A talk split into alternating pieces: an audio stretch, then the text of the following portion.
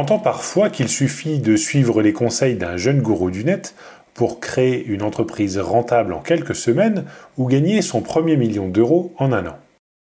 Malheureusement, si certains ont peut-être réussi cette expérience, ce n'est pas une généralité, loin de là. Lorsqu'on crée ou qu'on reprend une entreprise, on doit s'attendre à un long chemin tortueux et parfois accidenté, durant lequel on fait face à des choix délicats, des difficultés, des moments de doute et des prises de risques. Ce sont ces éléments mis bout à bout qui construisent l'expérience et la réussite d'un chef d'entreprise.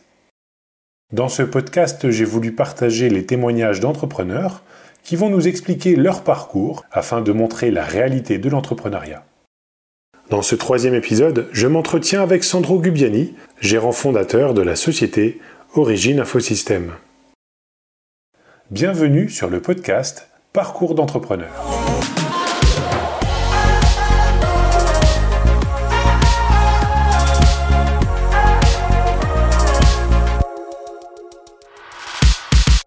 Sandro Gubiani, marié, trois enfants, 40 ans.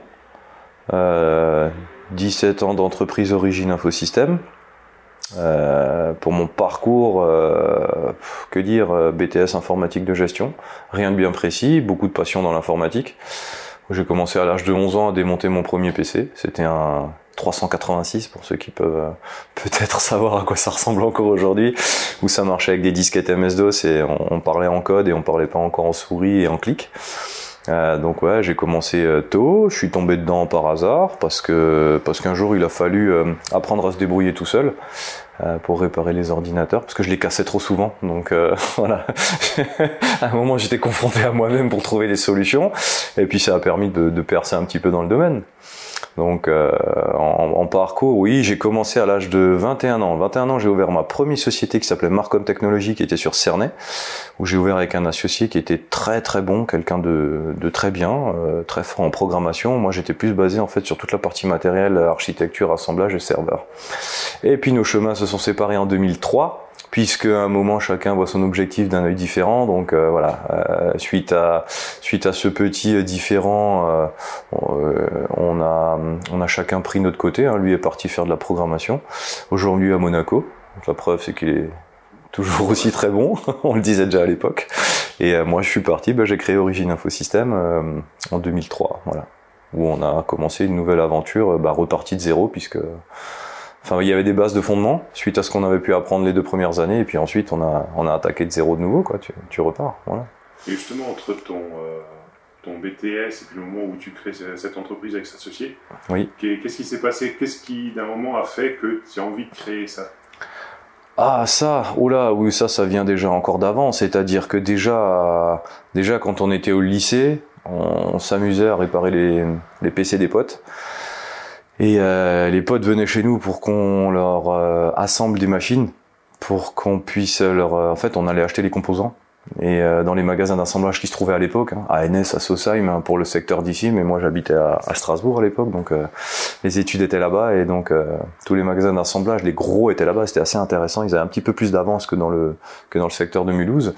Et du coup ben on assemblait les bécanes potes et puis voilà quoi, on avait le on avait les budgets et puis on préparait tout ça et puis on allait leur installer à la maison. Et ça j'ai fait ça de l'âge de 16 ans bah jusqu'à ouais de l'âge de 16 ans jusqu'à aujourd'hui 40 ans ouais. en gros, ça s'est jamais arrêté. Et si tu veux, l'idée, bah, c'était de se dire, bah, si ça marche, si ça prend, on s'est pas posé la question. Il y avait tellement de monde qui nous connaissait dans le truc. on était un petit peu les référents, puisque voilà, des jeunes qui faisaient ça, il y en avait pas beaucoup. Euh, et au fur et à mesure, un a appelé l'autre, qui a appelé l'autre, qui a appelé l'autre, qui a appelé l'autre. Mais tu peux pas continuer de faire ça euh, de main à main euh, dans la cave. Quand t'es mineur, ça passe. Mais quand tu deviens adulte et responsable, à un moment, il faut se dire, bon, bah, on va faire un business. Et puis c'est de là que l'idée de, se, du, du, de faire le business est arrivée, quoi. En fait, c'était surtout l'idée de se débrouiller tout seul. Voilà, on a une vision des choses et on veut l'amener à bout comme on a envie, sans forcément euh, avoir. Euh, on prend les conseils, mais je pense qu'on a une vision et on veut essayer d'y aller. Et ça, ça a fait qu'au fur et à mesure, on monte notre truc tout seul, avec notre propre méthode et puis nos, nos propres moyens. En France, c'est pas forcément facile de, de, de, monter une boîte. Surtout à cette époque-là, il n'y a pas encore le statut d'auto-entrepreneur. Ah non, oh là là, non, non, pas du tout. Oula. Alors là, non, non, rien du tout. En fait, on commence avec, euh, On commence avec euh, avec rien, c'est-à-dire que moi, bah, j'avais que dalle. Hein. Il est évident qu'au début, j'avais pas de salaire, j'avais pas d'acre, et puis euh, le seul argent qui venait, c'était euh, l'argent de poche de maman qui te permettait de mettre de l'essence au moins pour aller chez les clients. Euh, Au-delà de ça, il n'y avait rien du tout. Mon premier salaire était de 232 euros et quelques centimes, que je m'en souviens encore, parce que j'étais tout content d'avoir un premier salaire, parce qu'il fallait en prendre un fallait pas forcément travailler toujours pour les yeux de la princesse, mais euh, on est arrivé là-dedans, il y avait rien quoi, il y avait aucune aide, la seule chose que tu avais c'était tes mains pour faire ton boulot quoi. Donc euh, les aides sociales, j'en parle pas, les aides aux créateurs d'entreprises, euh, c'était même pas la peine. Euh, non, il y avait rien du tout quoi. Voilà, fallait se saigner et puis euh, manger des pâtes pendant pendant pas mal de temps avant de pouvoir mettre un bout de viande avec. Euh, je me plains pas, hein, je veux dire, mais disons que schématiquement ça ressemble quand même à ça quoi. on, on, on avait vraiment rien, que ça soit une aide euh, au niveau des banques. Alors tous les crédits étaient refusés. Tu penses, t'es jeune, tu te lances, t'as rien, t'as un projet, c'est super, mais la banque, la banque reste une banque, hein, elle t'aide elle t'aide sous certaines conditions et pas d'autres. Euh, et puis à côté de ça, bah oui, t'as juste un, un, diplôme, BTS, ça va pas plus loin. Comment t'as fait alors? T'as fait un local? T'as fait ça de chez toi? Ah ben on a commencé. Alors oui, quand on a commencé la société, bah c'était avec un pote. On a commencé dans son appart. Donc je, ça, j'en ai des très bons souvenirs. C'était à Tannes. Euh, je vais pas donner l'adresse. et euh, ouais, c'est, bah, j'arrivais le matin à 8h moins 10. J'avais 4 mètres carrés qui m'avait mis à disposition dans son petit appartement. Et puis bah, je commençais à bosser. Et puis euh, après, je voyais le matin la famille qui se levait, qui défilait, qui allait au café. Fallait rester dans un coin discret. Mais voilà, fallait déjà commencer à bosser, appeler les clients, voir si on pouvait faire des affaires, qu'est-ce qui pouvait intéresser certains, leur, euh, leur dire qu'on était là, et puis euh, commencer à lancer, à lancer le business pour que ça coûte zéro. Et puis au bout de, allez, on va dire au bout de huit mois, on avait quand même bien réussi à relancer la machine et au bout de 8 mois, on s'est dit bon bah advienne que pourra, on y va. Donc on a ouvert, euh, on a commencé à louer euh, à moindre budget le premier local qui était à Vieuxtannes, à l'épicerie de Zoller beaucoup la connaissent dans le coin. Et puis euh, pour quelques euros, on avait pu louer ça euh, pour commencer, quoi. Voilà, dans des conditions qui étaient euh, plus que spartiates. Mais voilà, c'est toujours pareil. Tu fais avec les moyens du bord. Il n'y a pas de budget. Il y avait un local à, à 500 balles pour pff, 45 mètres carrés. Donc ça allait déjà pas loin. Et puis le stock venait des fonds de cave qu'on avait avec ce qu'on avait pu faire comme argent pour pouvoir commencer à faire. Puisque comme dit, les banques ne donnaient rien du tout. Donc c'est utilisation de sa voiture perso. Euh, j'ai cramé deux voitures perso dans, dans, cette aventure, voilà, avant de pouvoir enfin m'en payer une au bout de pouf, 10 ans de boîte. Et puis, et puis voilà, hein, ça, les moyens étaient, comme je disais avant, c'était rude à l'époque. Ouais. Mais c'est normal. Enfin moi, ça me paraissait pas être autrement, puisque de toute façon, on savait très bien qu'on se lançait dans une aventure et que, et je crois que le fait de faire cogiter son cerveau et de se démerder tout seul, c'est, c'est la, c'est la seule chose qui fait que ça fonctionne bien en vrai. Alors justement, tes méthodes pour trouver des clients quand tu dois débrouiller tout seul, c'est quoi? C'est il y a beaucoup de bouche à oreille, j'imagine, les clients satisfaits. Ouais, c'est le bouche à oreille, mais c'est euh, bah, surtout le boulot quoi. Tu fais le boulot, tu essayes de le faire bien dans l'intérêt du client. Et euh, j'ai jamais fait trop de publicité. Euh, et la mayonnaise, elle a commencé à prendre comme ça quoi. Après, l'intérêt qu'il y a, c'est aussi les réseaux, c'est-à-dire que j'étais handballeur en en semi-pro à l'époque. Donc euh, de par euh, les, on va dire les, sorties qu'on faisait ou bien les, les animations du week-end qu'on avait, euh, on était quand même voilà, les équipes étaient connues et puis ça permettait de savoir ce que faisait un tel ou un tel ou un tel. Euh, et ça, ça m'a permis de ramener en fait une clientèle de beaucoup de handballeurs au début, euh, qui s'est un peu épuré parce qu'en devenant vétéran, t'en vois moins. Mais euh, le réseau, c'est super important. Ouais. Donc il faut sortir, voir des choses, essayer de faire des choses pour l'intérêt de la société. J'étais à la jeune chambre économique aussi. Donc il y a ces deux parties-là. C'est d'une part se faire connaître sans forcément investir de l'argent. Euh, donc euh, travailler en fait dans des réseaux où tu rends service, c'est rendre service qui est important. Et c'est marrant parce que comme les gens savent que tu fais ça, en fait ils te posent des questions et au fur et à mesure les choses arrivent. Mais de base, c'est bien faire du boulot parce que euh, du boulot pourri, euh, t'en fais une fois, deux fois, trois fois, quatre fois, et puis t'as 400 personnes qui le savent. Alors que du bon travail, tu le fais quatre fois, bah il y a peut-être six personnes qui le savent à la fin. Ça prend un petit peu plus de temps, mais voilà, disons que c'était la seule chose. C'est ça qui a fait qu'au départ, j'ai commencé avec un salaire très faible, et puis que euh, on a mis beaucoup de moyens à nous pour pouvoir à terme arriver à faire. En fait, tu grimpes les échelons et ça vient pas tout seul, quoi Euh, comme je disais, il n'y a pas d'aide, il n'y a rien. Euh, je pense que beaucoup de chefs d'entreprise sont dans ma situation. Euh, faut pas rêver, quoi. Et la vie en France, elle est dure. C'est-à-dire que tu as, hum, économiquement parlant, bah, quand tu commences, certes, tu es exonéré de taxes, mais tes taxes, elles sont progressives au bout de 5 ans. C'est pour ça qu'il y a plein d'entreprises qui se cassent la gueule finalement au bout de 2-3 ans parce que on te dit, ouais, c'est cool, c'est super, la vie est belle, tu commences à faire ton truc, et puis au bout de 2-3 ans, tu as les grosses charges qui arrivent, tu prends une claque, et ça donne quoi? Tu fermes et tu reprends ton boulot. Donc on a des périodes charnières qu'on dit dans le business qui sont bah, bah, le début, hein, tu commences, tu as le 3, le 5 et le 7. 3 ans, tu stabilises ta clientèle. 5 ans, tu payes tes charges plein pot. Si tu passes les deux années qui suivent, tu arrives à 7 ans. À partir de 7 ans, tu peux commencer à avoir de l'expérience et une certaine stabilité. Et là, tu commences à comprendre comment les rouages y fonctionnent. Et seulement à partir de cette période-là, l'argent commence à rentrer, on va dire quoi. Ce qu'il faut l'optimiser, hein, c'est comme un, c'est un budget maison, mais en plus gros, quoi, on va dire. J'imagine que cette période, c'est quand même assez stressant hein, de ne pas savoir justement si euh, au bout de 6 mois, Alors, tu encore là ou quelque chose. Le fait, comme tu disais, ça, du handball à l'époque. Ça, ça fait 17 ans que c'est stressant. encore aujourd'hui. Ah, bah, bien sûr, bien sûr, encore aujourd'hui. Je veux dire, on est dans un système économique qui fait que tu as une pression qui est permanente. Donc, tu es avec des lois qui changent tout le temps. Donc, tu es tout le temps obligé de trouver des solutions et de te creuser le cerveau pour faire que ça fonctionne, quoi.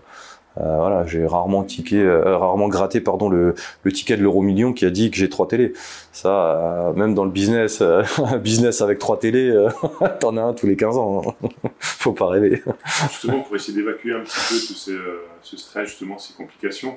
À l'époque, tu avais peut-être le handball. Aujourd'hui, est-ce que tu as, as, des méthodes, ben, des choses qui te permettent de. ouais, j'ai gardé le handball en tant que vétéran. Enfin, en tant que vétéran, c'est-à-dire, je fais énormément de footing on a des, endroits qui sont super cool, donc euh, voilà, je fais quand même, euh, allez, 15-20 km par semaine de course. Et puis après, le week-end, bah, j'aime bien bricoler, donc euh, boulot, maison, jardinage. J'ai trois gosses, donc ça m'occupe le temps, quoi. Ça te fait un peu perdre l'esprit, les enfants, c'est très bien, au contraire. Ils, te font oublier les problèmes et ils te ramènent à des valeurs qui sont, qui sont assez saines. C'est salvateur, ça, souvent.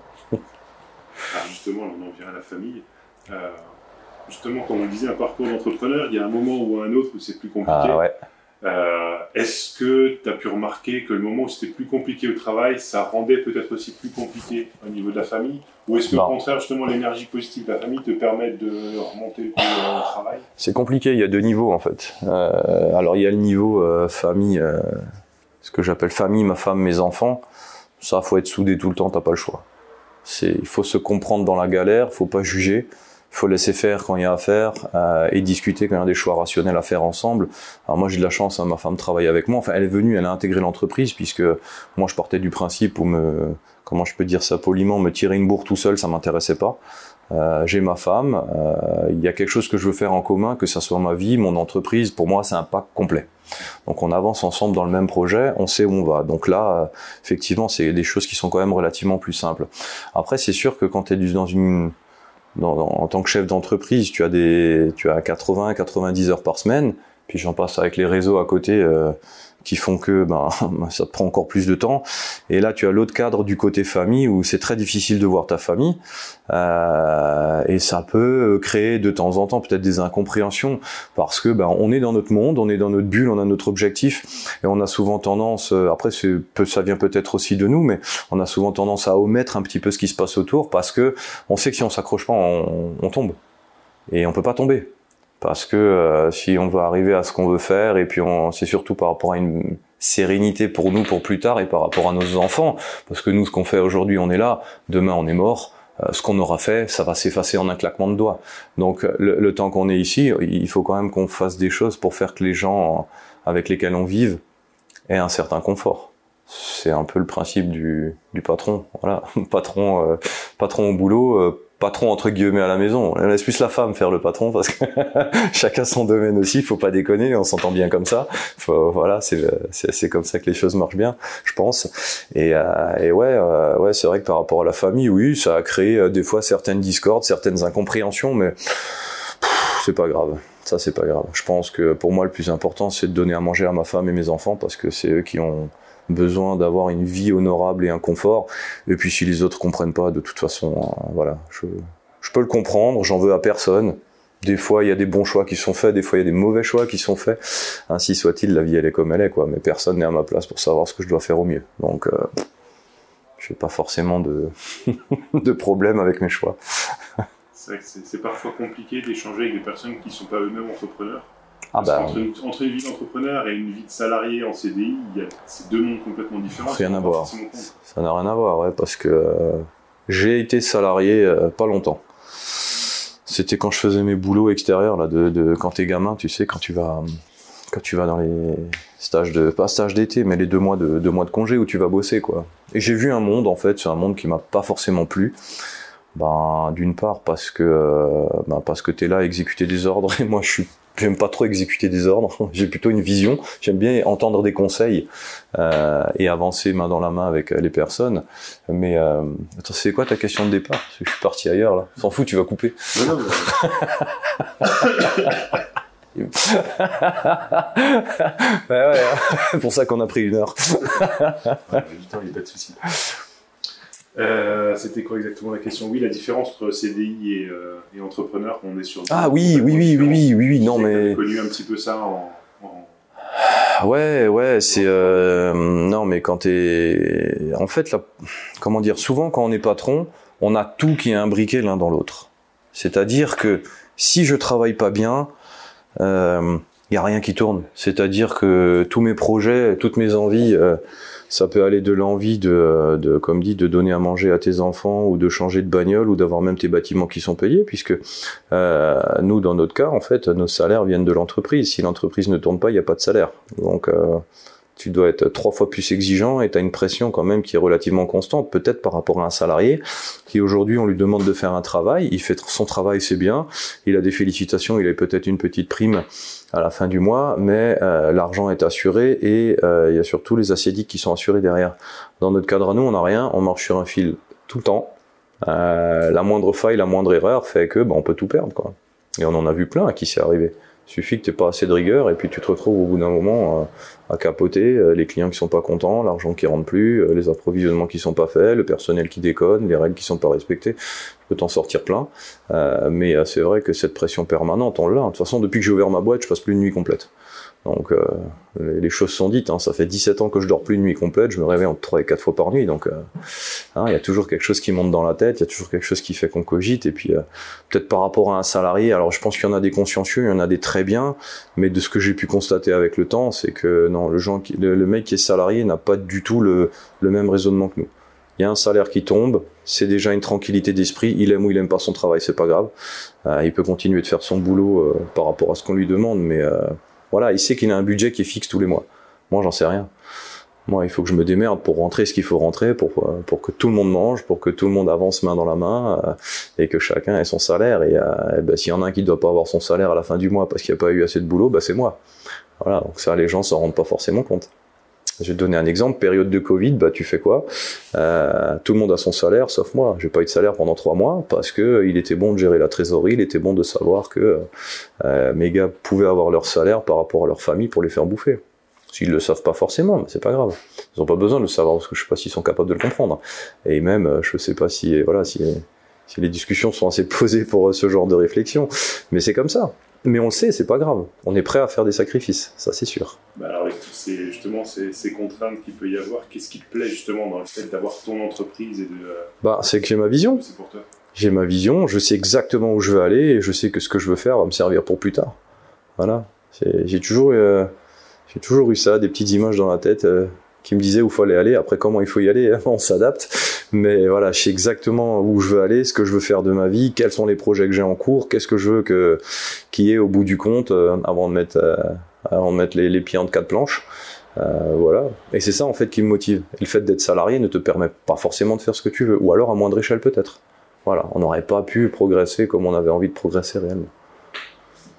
Ça, si je comprends bien, ça, ça, reste une étape avant un but. Euh ah ouais, ouais. Ouais, mais des étapes, il y en a plein en fait. Et, si tu veux, dans, dans, dans ça. En fait, c'est pour ça que je disais avant, c'est un projet de vie parce que bah, tu fais une entreprise aujourd'hui, aujourd'hui elle est comme ça, demain tu l'adaptes, tu la remodèles, tu essayes d'en faire des choses qui sont différentes mais qui permettent toujours de progresser.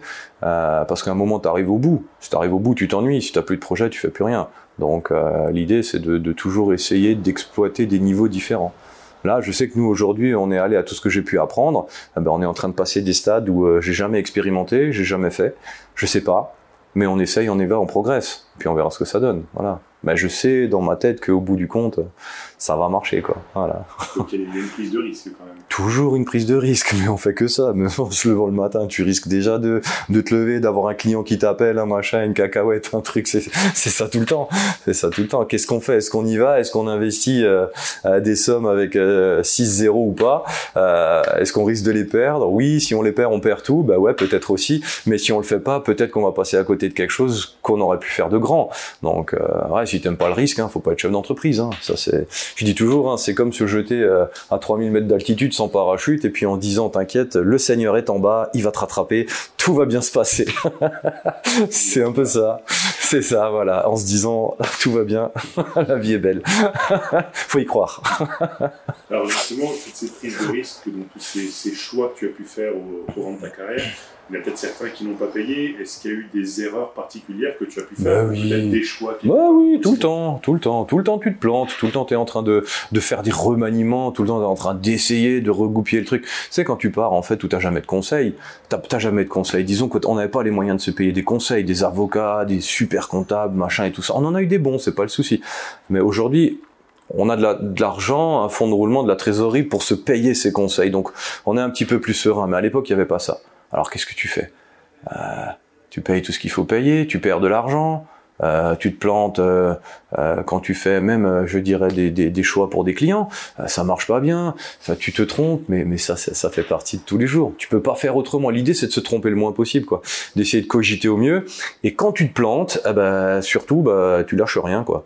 Hein, tu tires le truc en avant et puis tu fais que la situation se redresse et que ça évitait bien. On a, on a eu des, on a eu des années où l'entreprise était en grande difficulté, euh, mais voilà, le rêve était toujours dans la tête et puis on s'est toujours accroché quoi. On a, on a eu ouais des années de MERDE. pour pas le dire autrement, où on était vraiment en train de trembler, enfin voilà quoi, où je perdais des kilos, enfin tout, ce que peut subir un chef d'entreprise qui est pas dans une situation confortable. Mais c'est pas grave, on lâche rien et on s'accroche. Ça, je crois que c'est le truc en fait faut vraiment pas euh, dans ta tête quand tu as un objectif, quoi qu'il se passe, quoi que disent les gens, puisqu'il y a des gens, il y a des médisants, il y en a des bons. Hein. Euh, après, plus tu montes en niveau, euh, plus des fois les gens sont médisants. Je sais pas, est-ce que c'est une question de culture, est-ce que c'est l'humain qui est comme ça, j'en sais rien. Ça changera peut-être un jour. Mais voilà, quoi qu'il en soit, il faut vraiment pousser tout ce que tu as autour de toi en gardant ton objectif bien en tête. Est-ce qu'il y a eu une erreur en particulier qui t'a vraiment mis Ouais. Comme tu disais? Ouais, ouais, ouais. mauvais, euh, pour, pour, moi, ça a été le mauvais choix de personnel. C'est-à-dire qu'à un moment, on a fait des choix stratégiques en vue de, faire évoluer l'entreprise. Et malheureusement, on s'est entouré des mauvaises personnes. Et euh, si tu veux, ben, ces personnes ont fait que ben, la société a, commencé à ne plus fonctionner correctement, à ne plus être rodée comme elle était à l'époque. Et puis, euh, dans une boîte comme la nôtre, on est 8, ça peut impacter très vite, quoi. Voilà, on a eu des départs dans l'entreprise, on a eu, euh, on a eu tout un tas de choses, de la perte financière, enfin je t'en passe, tout ce qui fait que euh, vite avec un élément ou deux peut-être perturbateurs, euh, ça peut te foutre dedans. Parce que à la limite que tu achètes du matériel que tu te plantes, bon, tu récupères le truc, mais quand tu as du personnel qui n'est pas forcément, je dirais, dans la, dans le même but, dans le même objectif que ce qui est prévu, ben tu peux vite t'écarter de, de, ce que tu as à faire et puis ça peut vite partir dans tous les sens et le personnel coûte cher. En France, le personnel coûte cher. Euh, je comprends, il y a une sécu, il y a tout ce qu'il faut. Je trouve ça très bien. Je veux dire, d'autres pays qui ne l'ont pas, mais tout ça, ça a un coût et malheureusement, euh, tu peux pas déconner quoi. Voilà, t'as vite un mec ou deux qui peut te foutre dans la panade s'il est pas hyper opérationnel dans son travail. Et euh, ouais, moi ça, ça m'a foutu dedans il y a quelques années, mais bon, c'est pas grave. On s'est quand même redressé, on a fait le boulot et puis on, on a continué de l'avant en maintenant le cap quoi. Est-ce que c'est quelque chose que tu aurais pu repérer déjà au départ au moment de l'embauche, où il y avait un petit soupçon, où, il semblait vraiment nickel, et puis ça c'est venu avec le temps? Ouais, c'est un peu de tout en fait. Bah déjà méfiant quand embauches quelqu'un, c'est sûr. Après, je pense que c'est la confiance. Euh, je pense qu'il faut pas ne pas avoir d'amis, euh, pas de copains, et faire confiance dans une certaine mesure. Techniquement, il faut toujours être objectif. Ça, ça a été mon défaut. J'ai toujours été un petit peu un patron cool. Et euh, c'est une bonne chose, je pense, mais dans certains cas, c'était moins bon. Il faut vraiment être. Euh, il y a un objectif, il y a des faits, euh, et il faut avancer dans ce sens-là, quoi. Il faut vraiment pas mêler n'importe quel n'importe quel sujet ou pas sujet. C'est pas ce que je veux dire. Il faut pas. Il n'y a pas de copinage dans le boulot. Ça, je pense que ça plante les gens. Et ça plante beaucoup de monde d'ailleurs. Voilà. Au mieux, pas de famille, pas de copinage, parce que voilà, tu es pour toi, tu as tes salariés, il y a un objectif, on avance, et puis euh, tu sais que les salariés sont payés pour ça. S'ils ont le même état d'esprit que toi, c'est très bien. Euh, S'ils l'ont pas, bah, tu as vite fait le tour, et puis tu règles le problème. Voilà. Mais ouais, faites très attention. C'est pour ça qu'il y a des métiers qui ne fonctionnent plus. Parce que ben parce que c'est des métiers qui coûtent cher et qui sont pas forcément rentables. Donc euh, voilà. Les temps changent. C'est vrai que c'est euh, pour les quelques personnes que j'ai déjà interviewées, le, le facteur humain est souvent, euh, souvent au centre, soit des réussites, mhm. soit justement des grosses erreurs. Bien sûr. Bah c'est euh, le fait de pouvoir bien s'entourer. Bah euh, c'est dur de fédérer des gens en fait dans un même objectif quand tu as une vision des choses. c'est dur en fait d'arriver à trouver les mêmes personnes qui ont les mêmes visions, qui ont la même vision que toi, et puis de les amener vers l'avant, vers un projet ce qui est en soi compréhensible aussi, puisque chacun a sa propre vision à lui-même des choses de la vie, avec son propre objectif, ses propres envies de réussite. Et c'est pour ça que c'est compliqué, quoi. C'est, enfin, on le voit, hein, on a des réseaux d'affaires euh, comme le BNI, euh, certains fonctionnent bien, d'autres un petit peu moins, parce que le fait de fédérer 10, 15, 20, 30, 40, 50 chefs d'entreprise dans un même objectif, avec un même état d'esprit, c'est pas facile. Et c'est ça qui peut faire que, ben, soit que les choses marchent bien, soit elles ne marchent pas. Mais voilà, ça permet après aux gens de tourner, hein, fait. Il y en a qui partent, il y en a qui viennent, il y en a qui restent. Et puis ça permet de fédérer. Hein. Moi, les salariés les plus anciens que j'ai, ben, je suis le plus vieux forcément. Euh, on a notre directeur technique, euh, il doit attaquer euh, sa 13 ou 14e année sur 17 ans. Et puis ma chère étendre qui a à peu près le même, truc. Donc ouais, bah, les anciens, on est trois en fait finalement. Et après, il y a des, des gars qui ont entre 7 et 8, et 8 ans de boîte. Mais aujourd'hui, on est bien. Aujourd'hui, on a mis le temps, on a pris le temps, on est bien, on a bien embauché les gens. Il faut aussi très bien les former, euh, très bien les impliquer dans le projet aussi. C'est important ça. Ça aussi, c'est des erreurs qu'on fait des fois au départ. On se dit, euh, pas de problème, le mec il sait faire, ben, ben non. Il faut que tu puisses vraiment le prendre et puis l'impliquer dans ton, dans ta vision. Après, ça marche, ça marche pas. Mais ça fait partie des, des points d'amélioration en continu. De former à tes méthodes, justement, bien discuter pour être sûr qu'il n'y ait pas d'interfération. Ouais, ouais, ils ont des process dans les industries qui sont assez intéressants et le fait de les voir de temps en temps chez certains clients où euh, nous artisans peut-être on a tendance à on a tendance à être plus cool, ça marche, mais on se rend compte que le process, la méthode, ça marche bien aussi quoi. Ça marche peut-être même mieux. Voilà, c'est euh, c'est pas forcément plus contraignant, c'est juste une habitude à prendre qui fait que bah tu vois la différence hein. Entre le monde artisanal et le monde industriel, c'est pas pareil. Hein. L'artisan fait quelques centaines de milliers d'euros et puis euh, l'industrie fait quelques centaines de millions d'euros. Donc ça veut bien dire qu'il y a un rodage qui est un peu différent derrière, quoi. ouais, c'est quelques zéros qui font du bien à tout le monde. si c'est bien redistribué, ça marche. Alors justement, là, tu parlais de, de l'industrie euh, qui peut t'inspirer pour, pour certaines choses. Ouais. Euh, Est-ce que tu as d'autres sources d'inspiration, justement, que ce soit pour euh, ta façon de vivre, ta façon d'être entrepreneur, ou pour simplement faire tourner l'entreprise? Ouais, euh, de d'essayer d'être avec des gens euh, positifs déjà. M'entourer de gens positifs bon ça c'est pas dur. Si t'es positif fatalement tu attires le positif. Euh, donc avec des gens bien et des alors moi j'ai jamais eu de, copains de mon âge. J'ai toujours eu des, des, des, potes qui étaient plus âgés que moi parce que c'était je sais pas je, je m'ennuyais toujours avec les potes de mon âge jamais de, choses constructives à faire et, euh, et avec les anciens, j'ai remarqué que ben, d'une part, tu l'expérience. Ils t'apportent l'expérience, ils t'expliquent les choses, ils ont encore la patience de te l'expliquer. Parce qu'aujourd'hui, c'est pas qu'on a plus la patience, mais on a des fois plus le temps, et donc plus la patience. Et, euh, avec des gens justement qui ont des, chefs d'entreprise, qui ont des niveaux qui sont euh, qui sont bien plus élevés, quoi. Donc j'apprends en fait de tout ça. Je pars toujours du principe où va avec des gens plus hauts pour monter, pour apprendre et pour grimper. Parce que euh, ouais sinon je m'ennuie. Normal. Quelque part. S'il n'y a rien à apprendre c'est pas rigolo. Mais pour ça ouais il faut avoir la chance de peut-être rencontrer des gens euh, qui ont ce savoir là et qui ont envie de le transmettre aussi. Mais ça se trouve. Ça permet de faire des trucs sympas après. On se rend compte de beaucoup de choses. Ça permet d'évoluer. Pour conclure euh, si tu avais maintenant euh, quelqu'un jeune qui veut se lancer quelque chose tu as un conseil principal à lui donner qu'est-ce que ça serait? Un conseil principal à donner? Ben, Si tu as un objectif en vue, tu lâches rien, euh, tu n'écoutes personne, tu fais ce que tu as à faire, euh, coûte que coûte, fais pas n'importe quoi non plus, essaye d'être sensé et raisonné, fais attention au système économique, analyse bien, euh, pour pas te faire avoir par, euh, par les petites arnaques et entoure-toi des bonnes personnes, c'est-à-dire souvent les gens qui savent et les meilleurs. C'est ce que je dis toujours à mes enfants.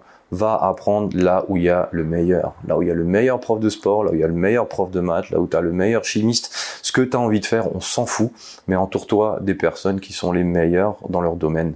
Ça te permettra d'aller beaucoup plus vite, de perdre beaucoup moins de temps et de devenir efficace beaucoup plus vite. Voilà. Courage. Bien, merci beaucoup. Bah, merci à toi. C'est cool, toujours un plaisir. à bientôt.